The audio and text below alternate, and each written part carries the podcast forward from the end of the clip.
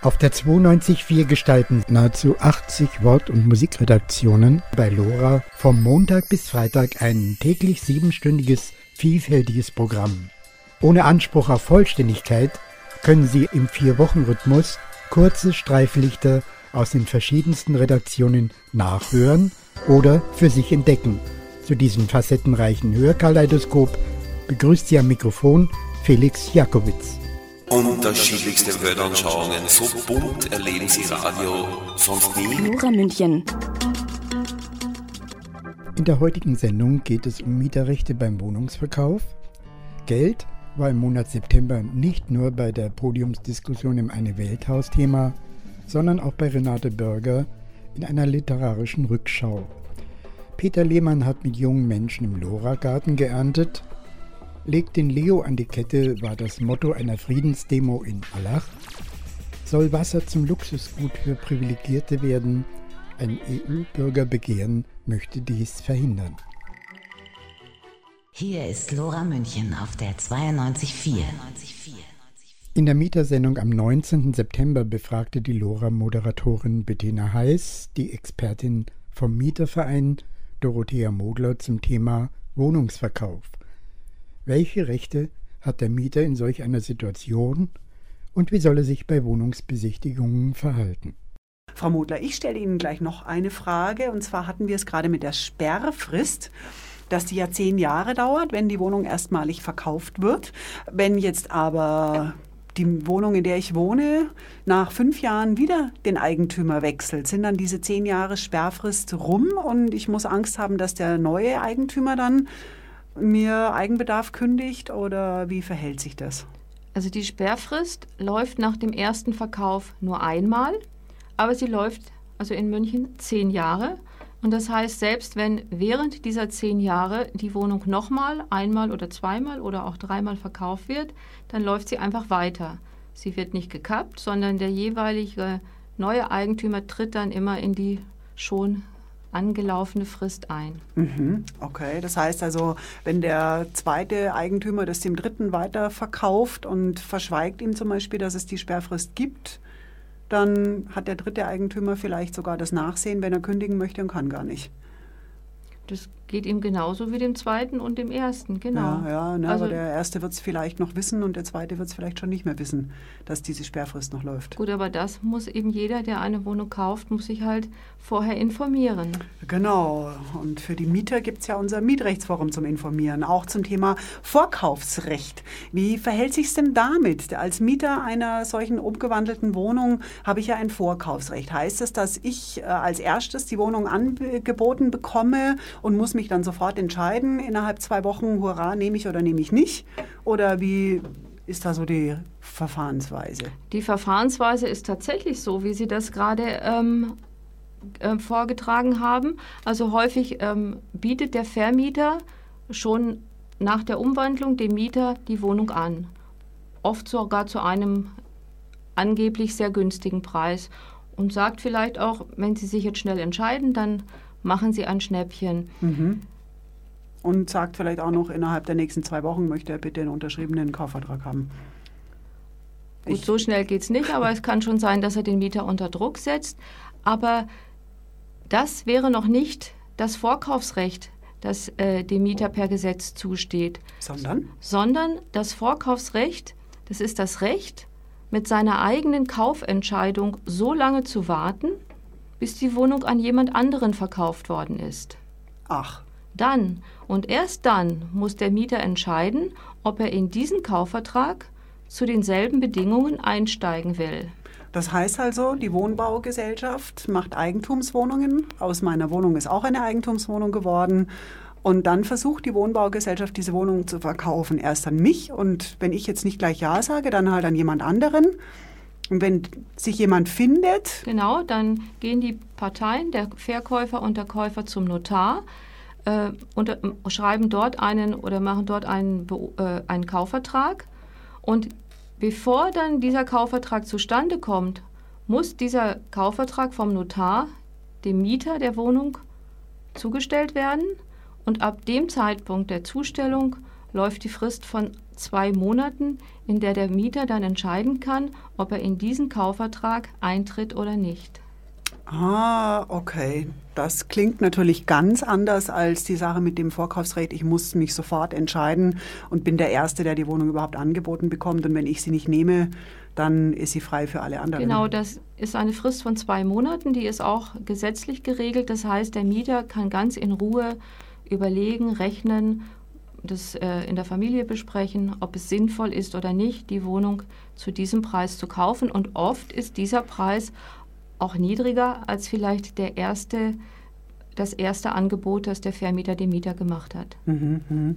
Ähm, jetzt dieses Vorkaufsrecht grundsätzlich, für wen gilt denn das überhaupt? Gilt es nur für mich als Eigentümer oder als, na, nicht als Eigentümer, als Mieter dieser Wohnung? Gilt es auch für meinen Ehepartner oder wer kann denn dieses Vorge äh, Vorkaufsrecht überhaupt nutzen? Also es gilt zunächst für den Mieter, mhm. also für den, der als Mieter im Mietvertrag eingetragen worden ist nachdem sich ja diese Verhandlungen oder diese Umwandlungen auch oft mal hinziehen. Wenn ich jetzt zum Beispiel, wenn ich jetzt eine solche Wohnung bewohne und die wird verkauft und umgewandelt ähm, und sterbe in der Zwischenzeit, was passiert dann? Kann der Eigentümer dann verkaufen, an wen er möchte, weil mich als Mieter gibt es ja dann nicht mehr mit dem Vorkaufsrecht, oder? Also wenn jetzt in dieser Zeit, genau in dieser Zeitspanne, wenn Sie da sterben würden, dann geht ja Ihr Mietverhältnis auf Ihre Erben über. Und die treten in das Mietverhältnis ein und hätten dann auch das Vorkaufsrecht. Mhm, mh. Aber wie gesagt, auch wie vorhin schon erwähnt, immer erst, wenn äh, ein anderer Käufer sich findet, ab dem Zeitpunkt der äh, nachdem der Notar mir das dann zuschickt, dann noch zwei Monate überlegen. Also das kann sich tatsächlich ganz schön hinziehen. Genau, und dadurch, es kann dadurch natürlich auch passieren, dass der potenzielle äh, Käufer wieder abspringt. Das kann dem Vermieter, also dem mhm. Eigentümer der Wohnung passieren. Mhm. Aber dann Aber das ja, ist, ja, fängt dann das Vorkaufsrecht wieder neu an zu laufen oder gibt es das nur einmal? Das gibt es nur beim ersten Verkauf. Aber wenn jetzt äh, theoretisch aufgrund der langen äh, Wartezeit von zwei Monaten der Käufer sagt, jetzt will ich die Wohnung nicht mehr, mhm. dann ist ja kein Kaufvertrag zustande gekommen. Mhm. Dann müsste sich der Eigentümer ja wieder einen neuen Käufer suchen und dann wird es natürlich wieder gelten. Und dann habe ich aber, wieder ein Vorkaufsrecht. Genau, aber nur einmal, nur beim ersten Verkauf. Mhm.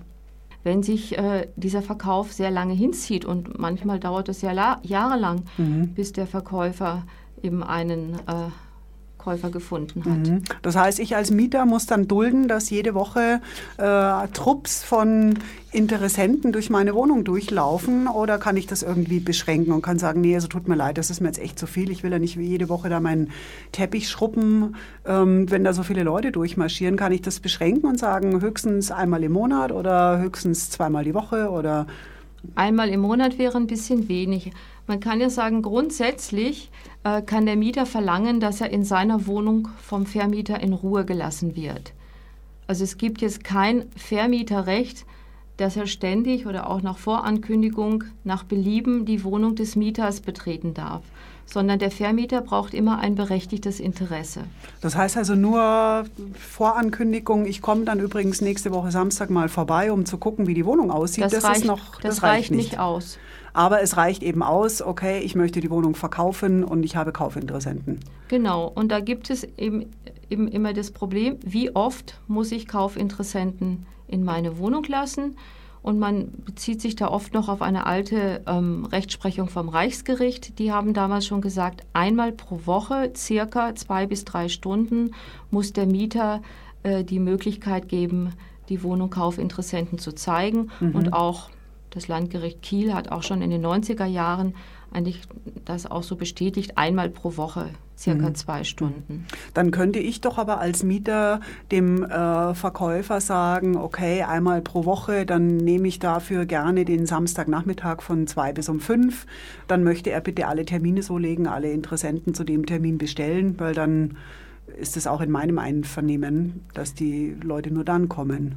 Genau, es wäre zulässig, auch den Samstag anzubieten. Und das ist auch eine gute Möglichkeit, dass man dem Vermieter oder auch dem Makler des Vermieters so ein Zeitfenster nennt, dass man eigentlich nicht jeden Abend damit rechnen muss, dass wieder ähm, eine Wohnungsbesichtigung stattfinden soll.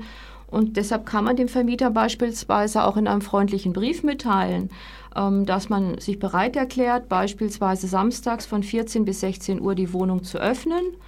Und man kann das auch erstmal beschränken, dass man sagt, dies gilt zunächst für einen Monat und sollte sich bis dahin äh, kein Käufer gefunden haben, dann müssten wir noch einmal darüber sprechen, wie es dann weitergehen soll. Mhm. Und dann wäre es noch sinnvoll, auch eine Vorankündigungszeit zu benennen, zum Beispiel äh, es wäre in Ordnung, wenn Sie mir spätestens 24 Stunden vorher, also jeweils freitags bis 14 Uhr Bescheid sagen, ob jemand kommt. Und dann ist das eigentlich äh, für beide Seiten eine klare Regelung, auf die sich beide einstellen können. Mhm. Ähm, wenn ich jetzt als Mieter Mutterseelen allein in meiner Wohnung stehe und der äh, Verkäufer äh, kommt da mit einer Schar von Kaufinteressenten an, die ich im Zweifel gar nicht überblicken kann, ähm, kann ich mir denn irgendwie nicht nur seelischen, sondern auch moralischen Beistand holen? Das sollte man sowieso immer. Man sollte eigentlich immer einen guten Zeugen an seiner Seite haben. Einen Nachbar, Nachbarin, Freund, Freundin.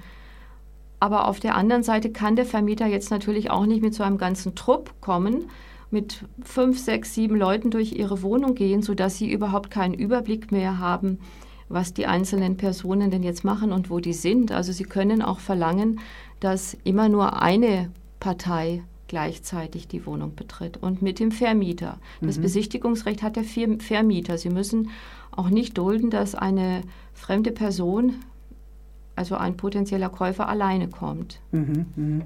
Ähm, apropos äh, potenzielle Käufer, die werden natürlich auch viele Fragen zur Wohnung stellen. Äh, unter anderem ähm, ob die Wohnung natürlich laut ist oder leise oder was auch immer. Was darf ich, ich denn als Mieter dem potenziellen Käufer alles verraten? Darf ich ihm grundsätzlich sagen, oh, die Wohnung ist ganz furchtbar toll, dabei ist sie es gar nicht? Oder? Das ist so die Sache. Vor allen Dingen gibt es ja auch Mieter, die würden gerne äh, die Käufer, Verkäu oder die Käufer abschrecken. Mhm. Und manche ähm, sind da auch ganz mutig und schreiben zum Beispiel ein Plakat, das sie ins Fenster hängen, wir bleiben hier. da ist die Frage, ist das erlaubt oder geht das zu weit? Und ich halte das für erlaubt, wenn das im Fenster hängt. Ich meine, das man muss jetzt nicht so weit gehen, das ist nicht jedermanns Sache, aber ich darf natürlich den Käufer darauf hinweisen, dass ich nicht beabsichtige auszuziehen, mhm. dass ich also ähm, auch auf die Kündigung Sperrfrist hinweise, denn das ist ja mein gutes Recht, mhm. das darf ich sagen. Mhm. Darf ich denn auch andere Mängel der Wohnung zum Beispiel kundtun, die ich als langjähriger Mieter ja vielleicht kenne, aber der Verkäufer natürlich dem neuen Eigentümer gegenüber sicherlich verschweigen möchte? Also der Mieter darf schon auf Mängel hinweisen. Er sollte das aber schon in einem sachlichen, auch freundlichen Ton tun und er sollte jetzt nicht die Wohnung äh, ganz schlecht machen, weil sonst möglicherweise der Vermieter überlegt, ob er Schadensersatzansprüche geltend macht, wenn die Wohnung nicht verkauft wird. Aber bei den Mängeln, da soll er aufpassen. Wenn es zum Beispiel um einen Mangel geht, den er selber dem Vermieter noch nicht gemeldet hat, mhm. Dann könnte er Probleme kriegen. Das sollte er nicht tun. Mhm. Aber Mängel, die bekannt sind, darf er natürlich dann die auch darf gerne... Er, die darf er auch dem Käufer mitteilen. Wichtig ist, dass man nie unsachlich wird. Ja, aber er darf sie auch ungefragt mitteilen. Also nicht nur auf Nachfrage des äh, Interessenten, sondern auch ungefragt darf er... Er darf sie auch ungefragt mitteilen. Die Mietersendung jeden dritten Mittwoch im Monat um 19 Uhr. Man muss dafür sorgen, dass der Gegensatz der Reichen und Armen sich möglichst ausgleicht. Aristoteles. Lora München auf der 92.4, Montag bis Freitag von 17 bis 24 Uhr. Unsere Mitarbeiterin Renate Börger stieg in ihrer Sendung trotz alledem am 4. September dort ein, wo Naturaltausch durch Geldwirtschaft abgelöst wurde. Schlossen sich weitere interessante literaturgeschichtliche Beispiele zum Thema Geld an. Gehen wir weit zurück ins vierte Jahrhundert vor Christus, als der Naturaltausch abgelöst wurde durch die Geldwirtschaft und als sich mit den ersten Städten auch die Arbeitsteilung entwickelte und die antike Demokratie keimte zu dieser Zeit auf. Doch schon damals drohte sich eine tiefe Kluft zwischen Reichtum und Armut zu bilden. Und Sophokles machte in seinem Werk Antigone 442 v. Chr. die Erfindung des Geldes dafür verantwortlich. Kein ärgerer Brauch erwuchs den Menschen als das Geld. Es verführt die Menschen zu schändlichen Geschäften und zur schmutzigen Gewinnsucht. Am liebsten hätte Sophokles das Geld wegen seiner als dämonisch empfundenen Kraft wieder aus der menschlichen Gesellschaft vertrieben und den Übergang vom agrarischen Naturaltausch zur Geldwirtschaft wieder rückgängig gemacht. Kein ärgerer Brauch erwuchs den Menschen als das Geld. Es äschert ganze Städte ein. Es treibt die Männer weg von Haus und Hof. Ja, es verführt auch unverdorbene Herzen, sich schändlichen Geschäften hinzugeben. Es weist den Sterblichen den Weg zur Schurkerei, zu jeder gottvergessenen Tat. Bringt den Totengräber heraus und stellt ihn mir vor Augen. Verdienen darf man nicht um jeden Preis, denn schmutzige Gewinnsucht bringt die Menschen ins Unheil. Eine ganz ähnliche Klage führte der griechische Dichter Aristophanes im Jahre 388 v. Chr. in seinem Werk Plutos oder der Reichtum. Plutos ist darin der Gott des Reichtums, doch er ist ein blinder alter Mann und kann deshalb die Ungerechtigkeit gar nicht sehen, die er erzeugt. Geld regiert die Welt? Die pure Verrücktheit.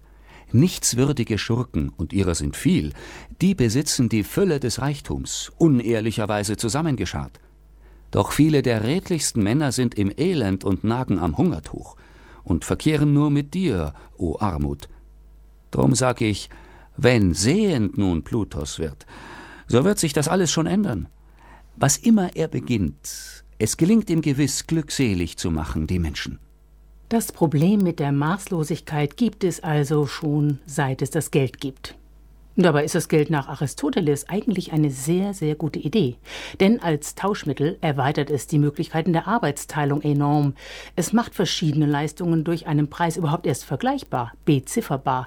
Geld ist insofern eine soziale Erfindung, die einem klugen Gemeinwesen sehr nützlich sein kann. Doch es lockt eben auch zu schneller Bereicherung und grobem Missbrauch zum Leidwesen der Menschheitsgeschichte.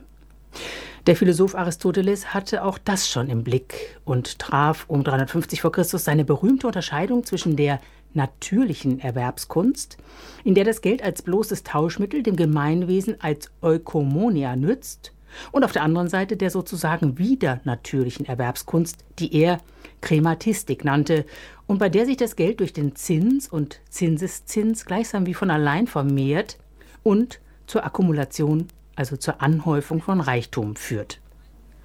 In Rom entfaltete sich dann die Kultur des Zählens und des Rechnens weiter und löste auch so manche Jagd nach dem Geld aus. In den berühmt gewordenen Epistulae des Horaz findet sich eine bemerkenswerte Einsicht in das Wesen des Geldes. Herr oder Sklave ist das erworbene Geld für den Besitzer. Recht gewertet sollte es nachtraben am festen Strick und nicht der Treiber sein. Der Ökonom Werner Onken hat in seinem 2010 erschienenen Buch zusammengesammelt, was Literaten und Künstler zum Thema Geld beizutragen haben. Und da hat sich ganz besonders Goethe hervorgetan. Insbesondere hat er im Faust die kommende Dynamik des Kapitalismus vorweggenommen. Doch auch die Spekulation mit Boden, das Landgrabbing und die Spekulation mit Nahrung. Das Land und die Bodenschätze, ehemals Gemeingüter, wurden zur Lebzeit von Johann Wolfgang von Goethe eine Ware. Er, der auch eine Art Wirtschaftsministerposten in Weimar innehatte, beschäftigte sich um 1800 herum damit sehr konkret. Er betrachtete es als Fehler, den Boden zu einem handelbaren Kapitalgut zu machen und mit Hypotheken zu belasten. Kredite sollten nicht mit toten Schollen, wie er sagte, besichert werden, sondern allein durch menschlichen Fleiß. Die Städte sollten selbst Grundstücke kaufen und dann Nutzungsrechte daran ausgeben. Schon in seinem Jugenddrama Die Mitschuldigen von 1769 hatte Goethe das Geld als den großen Dietrich charakterisiert, mit dem sich das Tor zu den Schätzen der Erde öffnen lasse. Und in der Faustdichtung beendet Margarete eine abendliche Begegnung mit Faust und Mephistopheles mit den berühmt gewordenen Worten Nach dem Golde drängt, am Golde hängt doch alles, Ach, wir Armen. Auch in Wilhelm Meisters Wanderjahren 1821 verwies Goethe auf die Rolle, die dem Durchrauschen des Papiergeldes und dem Anschwellen der Schulden beim Aufstieg der kapitalistischen Industrialisierung zukamen. So wenig nun die Dampfmaschinen zu dämpfen sind, so wenig ist dies auch im Sittlichen möglich. Die Lebhaftigkeit des Handels, das Durchrauschen des Papiergelds, das Anschwellen der Schulden, um Schulden zu bezahlen, das alles sind die ungeheuren Elemente, auf die gegenwärtig ein junger Mann gesetzt ist. Wohl ihm, wenn er von der Natur mit mäßigem, ruhigem Sinn begabt ist, um weder unverhältnismäßige Forderungen an die Welt zu machen, noch auch von ihr sich bestimmen zu lassen. Im Faust II thematisierte Goethe die Schlüsselrolle des Geldes beim Aufstieg des modernen Kapitalismus noch deutlicher. Es ist die neuartige Papiergeldschöpfung, die das gigantische Umpflügen der Welt in eine industrialisierte Zivilisation ermöglicht. Philemon und Baukis müssen den gewaltigen Kräften weichen. Mit der Papiergeldschöpfung, mit diesen Zauberzetteln, wie Goethe sie nennt, wird Neuland gewonnen, werden die Eindeichungen und der Hafenbau finanziert. Kredite werden wie aus dem Nichts geschöpft. Und so wie heute weltweit bei gigantomanischen Staudämmen Massen von Menschen enteignet und vertrieben werden, mussten auch damals Menschen weichen, der Landgewinnung, dem Hafenbau und den Bergwerken. Und die drei Herren, die gewaltsam dafür den Weg freimachten, diesen Herren gab Goethe die trefflichen Namen Raufebold, Habebald und Haltefest. Hinzu kam eine Ausweitung des Privateigentumsrechts, das das Land, die Bodenschätze und die Energie der Verfügungsgewalt des modernen privateigentümlichen Menschen auslieferte. Herrschaft gewinne ich, Eigentum. Triumphiert Faust, dem es um den Weltbesitz als den herrlichsten Gewinn geht. Jedoch gehen in der neuen Welt die Schönheit und die Sicherheit verloren, ebenso die Fähigkeit, den erzeugten Reichtum wirklich zu genießen. In Frauengestalten treten der Mangel und die Not, die Schuld und die Sorge auf. Mephisto ist sich der inneren Widersprüchlichkeit der modernen Zivilisation sehr wohl bewusst. Man hat Gewalt, so hat man Recht. Krieg, Handel und Piraterie, dreieinig sind sie, nicht zu trennen. Gerade deshalb kann diese Lebensform auch nicht von Dauer sein. Als Faust ihre Vollendung im höchsten Augenblick genießen will, bricht er sterbend zusammen und lässt die Endlichkeit seines Werkes erahnen. Trotz alledem immer am Dienstag 17 Uhr. Legt den Leo an die Kette, skandierten Friedensdemonstranten im Allach. Der geplante Export von Leopardpanzern nach Saudi-Arabien brachten Thomas Rödel mal wieder in Rage. Die meisten Berliner Abgeordneten haben damit scheinbar weniger Probleme. Willkommen zum Friedensforum in Lora International. Unser Thema heute heißt Legt den Leo an die Kette! Legt den Leo an die Kette! Legt den Leo an die Kette! In dieser Sendung geht es um den Protest, der sich formiert hat gegen den geplanten Export von Leopardpanzern nach Saudi-Arabien und in andere Länder. Wir berichten über dieses Thema am Beispiel von Aktionen, die schon Anfang August stattgefunden haben. Im Rahmen der Friedensfahrradtour, die von der Deutschen Friedensgesellschaft Vereinigte Kriegsdienstgegner DFGVK veranstaltet wird. Zusammengestellt wurde diese Sendung von Mitgliedern der DFGVK.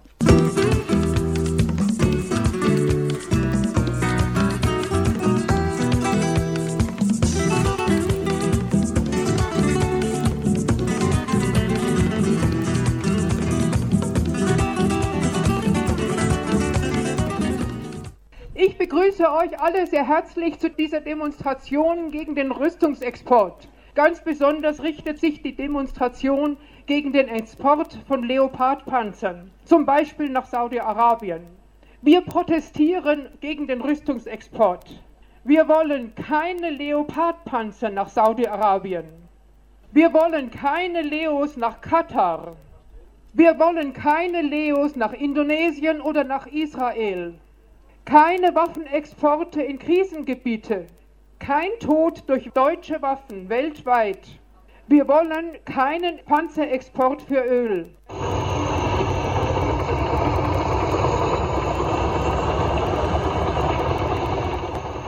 Protestparolen und rasselnde Panzerketten aus der Tonkonserve.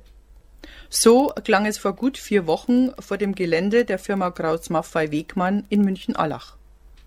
Am 1. August gab es dort eine Kundgebung gegen den geplanten Export von Leopardpanzern, initiiert von der DFGVK. Nicht nur eine Kundgebung war angemeldet vor dem Werkstor, sondern auch eine Mahnwache, und zwar für die Dauer von 24 Stunden. Thomas Rödel, Sprecher der DFGVK Bayern, hatte diese Aktion mit vorbereitet. Hallo, hallo. Begrüße euch alle zu der Veranstaltung hier 24 Stunden Mahnwache gegen den Export von Kampfpanzern hier von Kraus Maffei Wegmann nach Saudi-Arabien oder wo immer auch hin. Diese Veranstaltung hier ist der Auftakt der diesjährigen Friedensfahrradtour der DFG-VK Bayern, Deutsche Friedensgesellschaft, Vereinigte Kriegsdienstgegnerinnen. Wir fahren seit Jahren eine Woche lang, Anfang der Sommerferien, zu Standorten der Rüstungsindustrie und von Militär- und Truppenübungsplätzen in Bayern, Baden-Württemberg und auch den anliegenden, angrenzenden Ländern, kann man sagen. Ziel dieser Fahrradtour ist, für Frieden, Abrüstung, für eine zivile Außenpolitik gegen Militärintervention, gegen Rüstungsexporte, gegen Atomwaffen, für eine Umstellung der Rüstungsindustrie, für zivile und friedliche Produktion. Um für diese Ziele zu werben, waren die Friedensradler eine Woche lang unterwegs, vom 1. bis zum 8. August. Ihre Route führte von München an den Bodensee. Zunächst über Schrubbenhausen, Augsburg, Kaufbeuren, Kempten und Isny nach Lindau. Von dort ging es dann weiter am Bodensee entlang, über Friedrichshafen, Immenstadt und Überlingen nach Konstanz. Den allermeisten der genannten Orte ist eines gemeinsam. Sie sind Militärstandorte oder sie sind bedeutsam für die Waffenproduktion. Das gilt auch für die erste Station in München-Allach. Hier produziert das Unternehmen Kraus-Maffei-Wegmann den Kampfpanzer Leopard 2, der nach Saudi-Arabien und vielleicht auch nach Katar exportiert werden soll.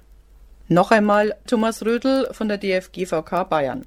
Dieser geplante Export zeigt, dass nicht Frieden und Sicherheit die Ziele deutscher Außenpolitik sind, sondern deutsche Machtinteressen und natürlich die Profitinteressen der Rüstungsindustrie die Außenpolitik bestimmen. Deutsche Rüstungsexporte tragen bei zur Militarisierung der Konflikte im Nahen Osten und anderswo. Deutsche Außenpolitik ist Nutznießer der Konflikte, aber nicht nur Nutznießer, sondern führt auch die Konflikte und Kriege in der Welt durch Waffenlieferungen zum Beispiel Griechenland, zum Beispiel Türkei, zum Beispiel Nahe Osten, zum Beispiel Korea, zum Beispiel Südostasien, um die wichtigsten kritischen Regionen zu benennen. Mit dieser Mahnwache hier wollen wir deutlich machen, dass wir mit dieser Außenpolitik nicht einverstanden sind. Ja, wir erleben derzeit in den Medien Krieg in Syrien. Wir wollen nicht hinnehmen und nicht akzeptieren, dass irgendwann vielleicht deutsche Kampfpanzer in einem künftigen Krieg eingesetzt werden, weder gegen Syrien noch gegen Israel, noch gegen Irak, nicht gegen Iran, nicht gegen Jemen oder wer immer der künftige Kriegsgegner Saudi-Arabiens sein wird. Und wir wollen natürlich auch nicht, dass diese deutschen Panzer gegen eine saudische Bevölkerung eingesetzt wird, die für Demokratie, Menschenrechte und einen Regimewechsel aufsteht, wie das in anderen Ländern jetzt der Fall war. Wenn Leopard-Panzer nach Saudi-Arabien geliefert werden, besteht aber durchaus das Risiko, dass sie dort zur Unterdrückung der Bevölkerung genutzt werden. Denn Saudi-Arabien ist ein Staat, in dem von Demokratie keine Rede sein kann. Eine kleine Gruppe von Feudalherrschern hat das Sagen, die Opposition wird mit brutaler Repression in Schach gehalten. Friedensforum im Wechsel mit der Frauenliga am ersten Montag im Monat. Der Herbstanfang war für unseren Mitarbeiter Peter Lehmann Anlass, junge, unbegleitete Flüchtlinge in seinem liebevoll gehegten Lora-Garten Ernteunterweisungen zu geben. Am 6. September waren die O-Töne dieser Aktion Mittelpunkt der Sendung Beetgeflüster. Um was geht's heute in der Radio Lora Gartensendung? Nun, es geht einmal nicht um andere Gärten und andere Gärtner, sondern es geht um den Lora Garten. Letzten Samstag war ja kalendarischer Herbstanfang und typischerweise, was macht man in Richtung Herbst im Garten? Genau, man erntet die Früchte der langen Arbeit. Und im Idealfall verkocht man sie dann auch gleich. Und das war im Wesentlichen heuer auch der Schwerpunkt im Lorgarten, Kochen und Essen. Es gab ein Projekt mit unbegleiteten minderjährigen Flüchtlingen.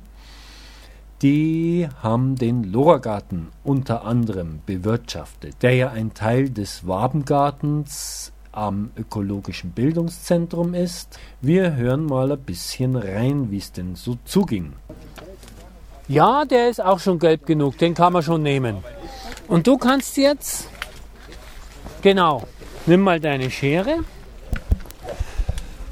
Und die hier, die Minze, alle hier so in der Höhe ungefähr abschneiden. Aha. Alles abschneiden. Okay. So ein kleines Stück stehen lassen Aha. und den Rest abschneiden. Brauchst du diese Schere auch? Die kannst du auch haben, welche ja, dir lieber ist. Asan. Und diese Minze da, das ist eine andere.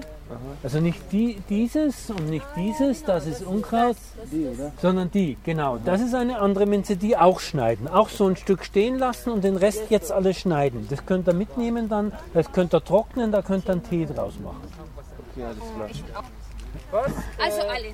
Zack, jetzt? Ab geht's. Zusammen nicht lassen. Äh, wer will schneiden? Meißeln oder Meißeln? schneiden? Minze schneiden. Aber das machen jetzt die zwei schon, okay. Schneiden. Dann nehmen wir noch rote Rüben. Aha. Und zwar hier zwei Stück raus, die zwei großen. Und da vorne sind auch zwei, drei große raus. Dann nehme ich auch. Ungefähr so, insgesamt fünf Stück. Wie viele Kartoffeln haben wir? Wer hat noch Mais geerntet? Ah, da wird noch Mais geerntet. Okay. Rote Beete, haben wir schon Beete? Äh, wird gerade auch geerntet. Ja? Schau mal hier, das gibt so viel Zwiebeln, das sind alles ganz kleine. Ja, dann nehmen wir die reichen. Die, die anderen lassen wir jetzt mal. Okay, ist genug. Ich glaube, das ist. Ist genug, ja. Ja? Was denkst du von dem Kürbis? Können wir auch nehmen. Okay. Wer macht das? Das ist eine besondere. Wir haben nur eine. Das ist eine besondere Aufgabe. Peter. Wer traut ja? sich freiwillig vor? Hä? Nein, hier, hier, hier, hier, hier. Hier, hier. Die, die drei, vier größten noch. Noch drei, vier richtig große. Siehst das, du, wir haben nur eine Kerbis. Du darfst es nehmen. Ab geht's. Aber vorsichtig mit deiner schönen weißen Pulli. Ja. Also Männer können das nicht. Männer können nicht so Sachen machen. Entweder reden oder schneiden, so sind wir. Schau noch zwei. Wenn schneiden, schneiden die nicht. Okay. Ja, das nehmen. Okay. Das reicht. Wer hat den Bohnen? Ich. Ja, jetzt noch ein paar. Gut. Du musst Peter fragen. Schneid einfach oben genau. Da, genau. Einfach abdrehen, genau. So. Und Kartoffeln sind hm? fertig? Haben wir genug? Fünf Stück reicht. Die fünf großen. Ja, die waren hier. Weißt du, du haben die letztes Mal, wie heißt es, Hafen, Hafen, gehafert? Wie heißt das, Peter? Angehäufelt. Angehäufelt. Brauchen wir mehr oder ist das genug? Weil ich, ich bin gerade. Du magst, dann, dann machen wir noch ein paar raus. Ja. So, jetzt, Jungs. Haben wir dann alles? Dann können wir nämlich kochen. Soweit Eindrücke vom letzten Samstag, dem kalendarischen Herbstbeginn, von der Ernte im Loragarten. Beetgeflüster im Wechsel mit Chutney, Linsen und Co. immer am ersten Donnerstag des Monats.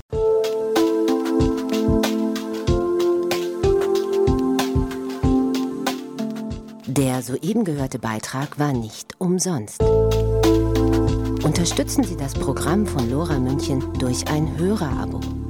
Werden Sie Mitglied im Lora Förderverein für nur 40 Euro im Jahr oder spenden Sie uns. Mehr Infos unter der Telefonnummer 480 2851 oder unter lora924.de. Lora München, Ihr freies Radio auf 92.4, Montag bis Freitag von 17 bis 24 Uhr. Das eine Welthaus war wie schon oft auch am 12. September eine wichtige Adresse für eine Lora-Podiumsdiskussion. Das Motto Kapitalismus, Krise, Rettung. In folgenden Ausschnitten hören wir den Politologen Paul Kleiser und Leo Meyer vom Institut für sozial-ökologischer Wirtschaftsforschung, kurz ISW. Was ist deine Reaktion heute auf das Urteil? Ja, danke schön. Schönen guten Abend. Ich will ganz kurz drei Dinge zu diesem Urteil sagen. Also erstens mal, die sogenannte Unabhängigkeit der Richter von Karlsruhe ist sehr, sehr relativ. Das zeigen internationale Kommentare. Wenn man die anguckt, dann wird überall äh, ziemlich freimütig geäußert, dass das Urteil mit der Bundesregierung mehr oder weniger vorher abgesprochen worden ist, beziehungsweise dass es vorher schon im Vorfeld entsprechende Kontakte gegeben hat, damit äh, sozusagen das mehr oder weniger gewünschte Urteil herauskommt. Internationale Juristen sagen nämlich, dass dieser ESM-Vertrag, um den es ja geht, im eigentlichen Sinne nach der deutschen Verfassung verfassungswidrig ist. Aber das durfte deswegen nicht festgestellt werden, weil ansonsten eine tiefe politische Krise zu der schweren ökonomischen Krise, die wir ja in Euroland und darüber hinaus haben, hinzugekommen wäre.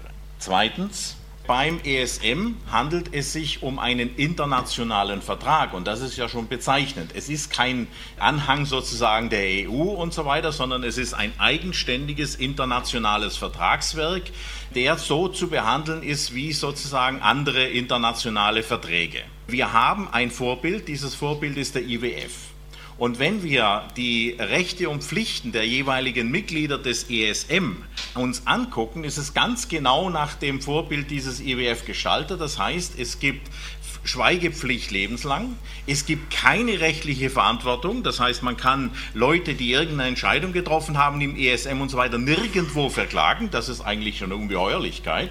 Und außerdem ist der ESM unabhängig von allen anderen europäischen äh, Institutionen. Insofern äh, ist die, äh, Parlament, der Parlamentsvorbehalt äh, von Karlsruhe äh, das Papier nicht wert, auf dem er steht. Du meinst die Rechenschaftspflicht, die man eigentlich die, dort die verankern Die Rechenschaftspflicht des Parlaments beziehungsweise die Tatsache, dass wenn die 190 Milliarden, für die Deutschland oder der deutsche Staat haftet, überschritten würden, dass da ein neuer Parlamentsentscheid herbeigeführt werden muss, das ist wie gesagt Augenwischerei.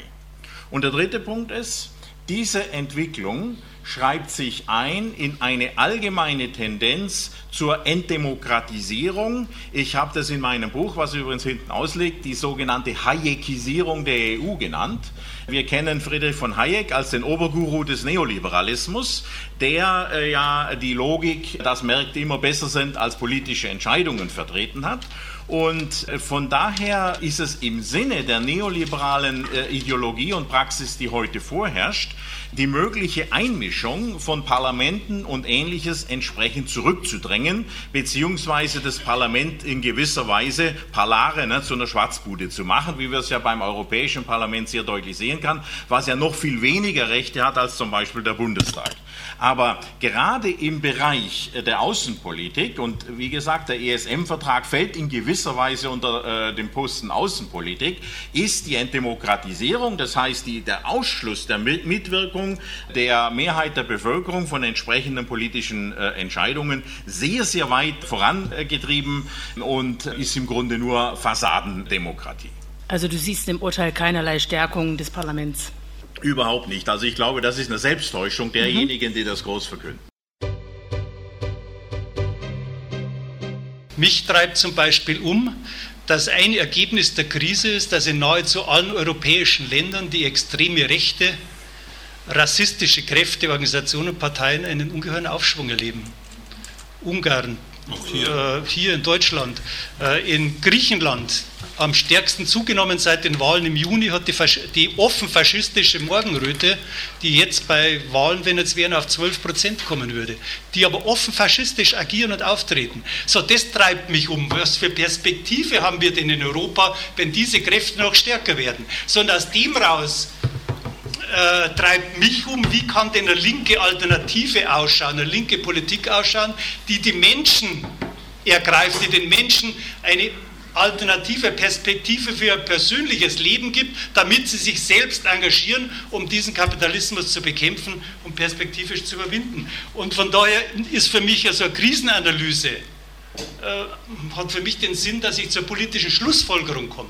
Also wenn ich da über das Geld rede, das ist alles ganz interessant, aber meine politische Schlussfolgerung ist, die Reichen müssen für die Krise zahlen, also Millionärsteuer, dafür den Kampf zu führen. Den Kampf zu führen für einen Schuldenschnitt, dass die illegitimen Schulden gestrichen werden. Die Völker müssen für Schulden bezahlen, wo sie von dem Geld überhaupt nichts hatten.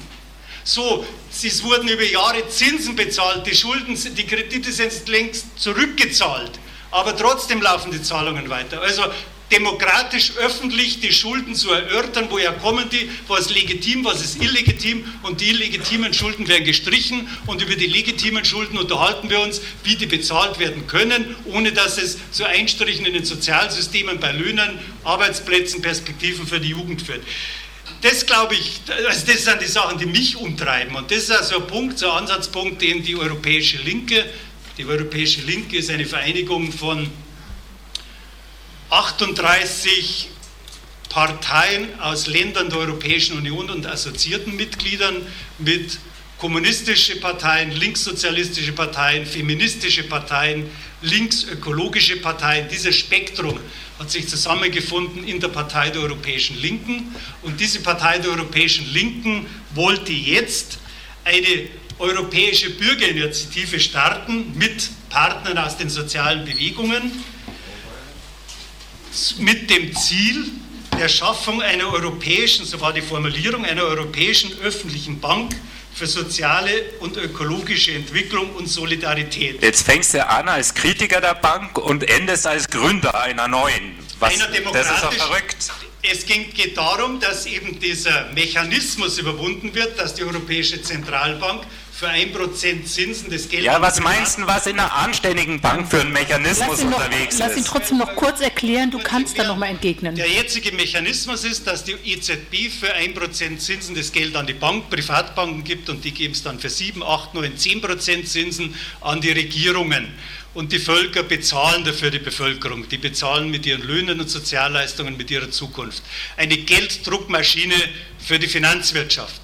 Genau dieses System soll mit dem Vorschlag einer öffentlich demokratisch kontrollierten Bank ausgehebelt werden, indem demokratisch kontrolliert Geld zinslos oder eben dann zu einem Prozent an die Regierungen gegeben wird, aber demokratisch kontrolliert für Investitionen, zum Beispiel zum ökologischen Umbau, zur Schaffung von humanen Arbeitsbedingungen und Arbeitsplätzen. Das war die Absicht dieser Bürgerinitiative, wo eine Million Unterschriften in mindestens sieben europäischen Ländern gesammelt hätten werden sollen.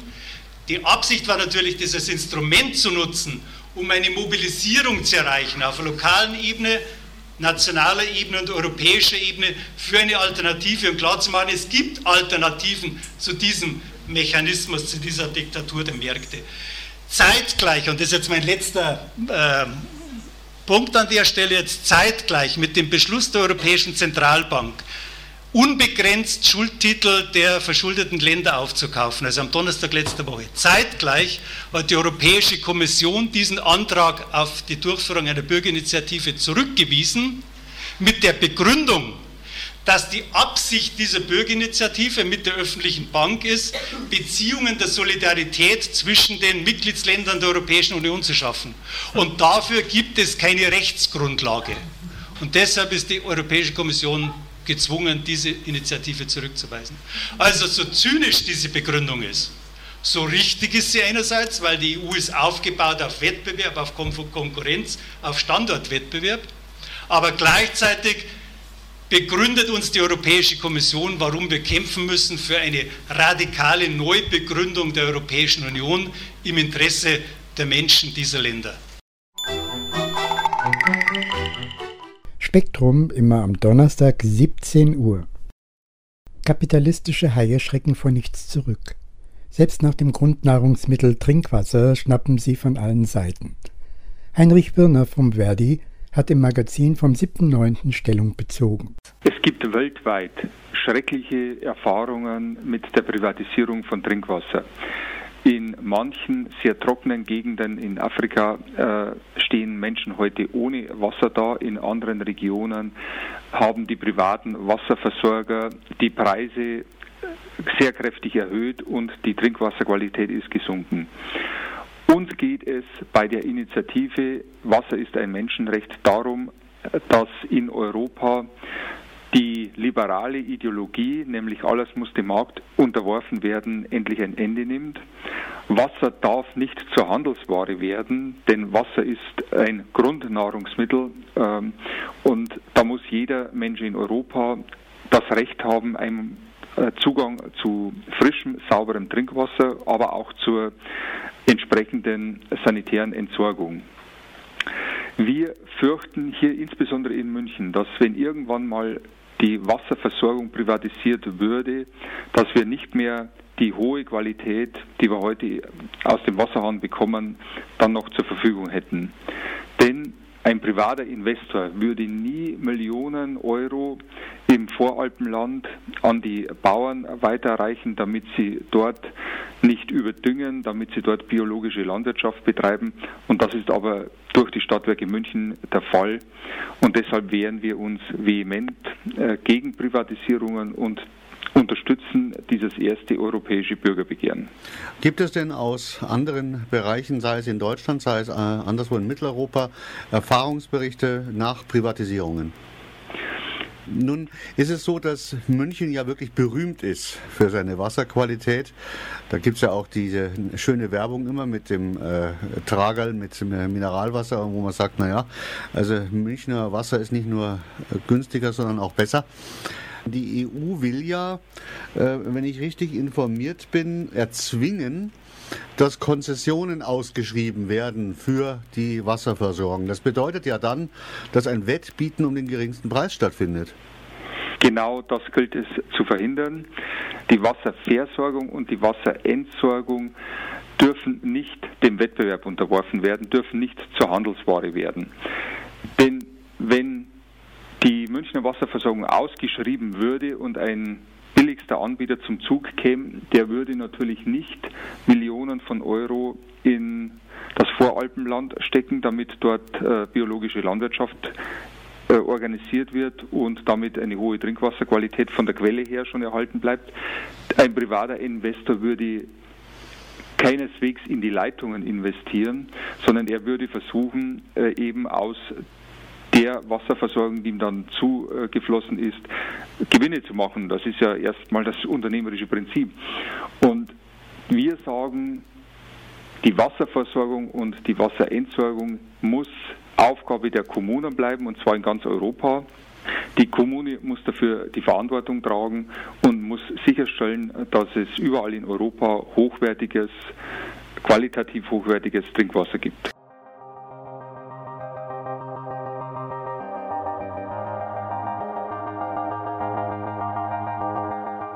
Die Sendezeit ist um. Ich danke fürs Zuhören und hoffe, es war auch für Sie etwas Interessantes dabei. Den nächsten Monatsrückblick, für den Felix Jakobitz verantwortlich ist, können Sie in vier Wochen hören.